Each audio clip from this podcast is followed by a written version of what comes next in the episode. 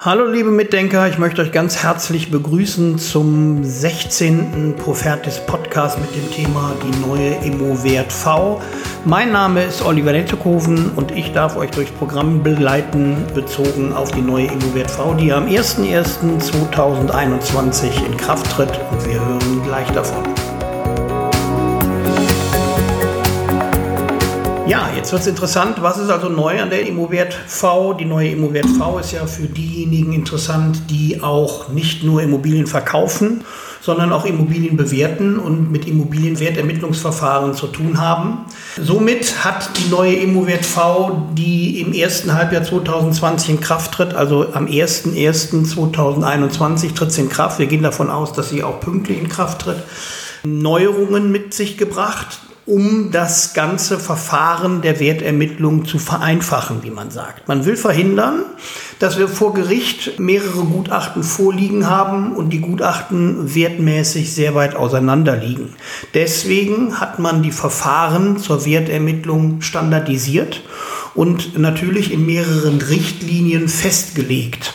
Es gibt die Bodenrichtwertlinie, die hat natürlich damit zu tun, den Bodenwert zu ermitteln, die Sachwertrichtlinie, die Vergleichswertrichtlinie, die Ertragswertrichtlinie, die Wertermittlungsrichtlinie und die Immobilienwertermittlungsverordnung, das ist die Immowert V, setzt sich mit all diesen Richtlinien, die ich hier gerade runtergerasselt habe, auseinander.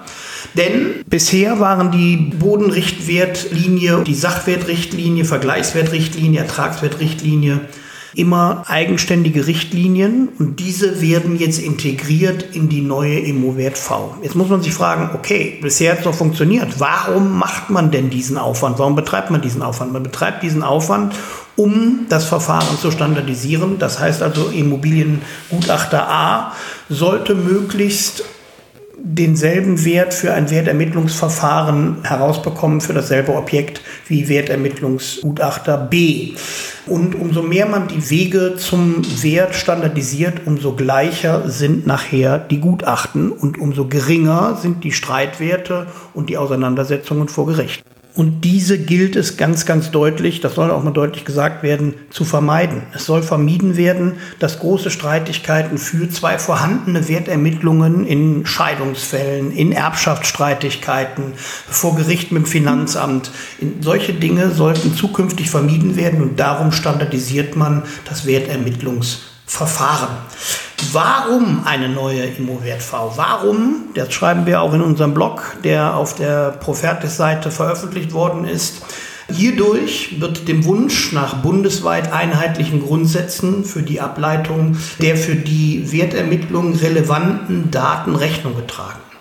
So soll eine bundesweite Grundstücksmarkttransparenz und eine einheitliche steuerliche Bewertung erreicht werden.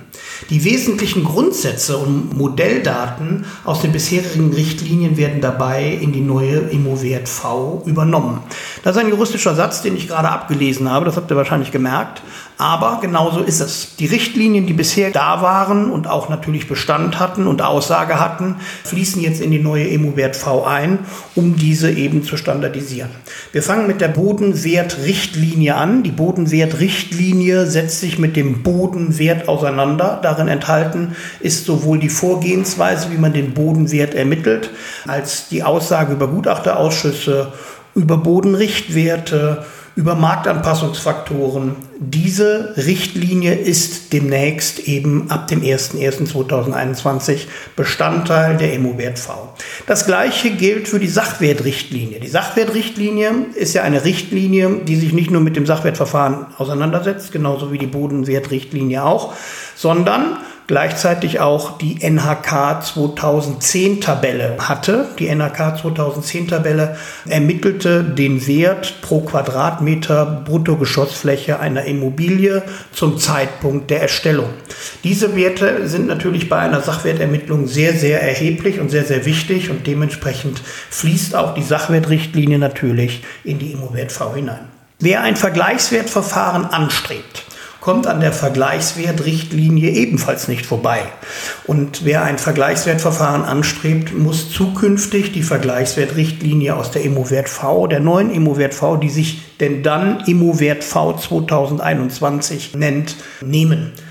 Dasselbe gilt natürlich für die Ertragswertrichtlinie, das kann man sich vorstellen, denn der Bodenwert kommt jetzt aus der Immowert V, die Sachwertrichtlinie kommt aus der Immowert V und dementsprechend die Ertragswertrichtlinie natürlich auch. Die enthält die Beschreibung des Verfahrens, des Ertragswertverfahrens und den Vervielfältiger, den man dringend für die Ertragswertberechnung benötigt.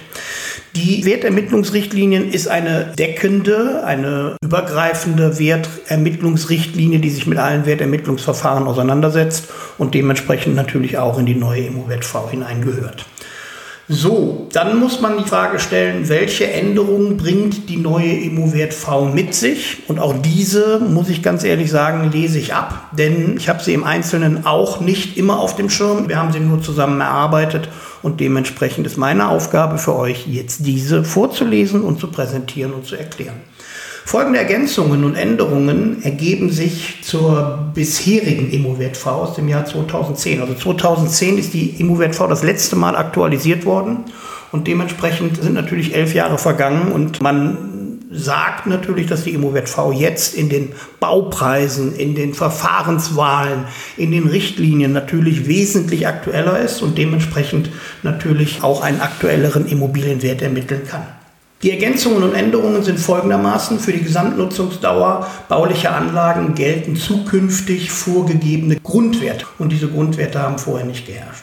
Anstelle von wirtschaftlicher Restnutzungsdauer wird zukünftig der Begriff Restnutzungsdauer verwendet. Die Schärfung des Begriffs erfolgt zur Klarstellung, dass keine Notwendigkeit besteht, neben der wirtschaftlichen Restnutzungsdauer eine weitere Restnutzungsdauer zu ermitteln.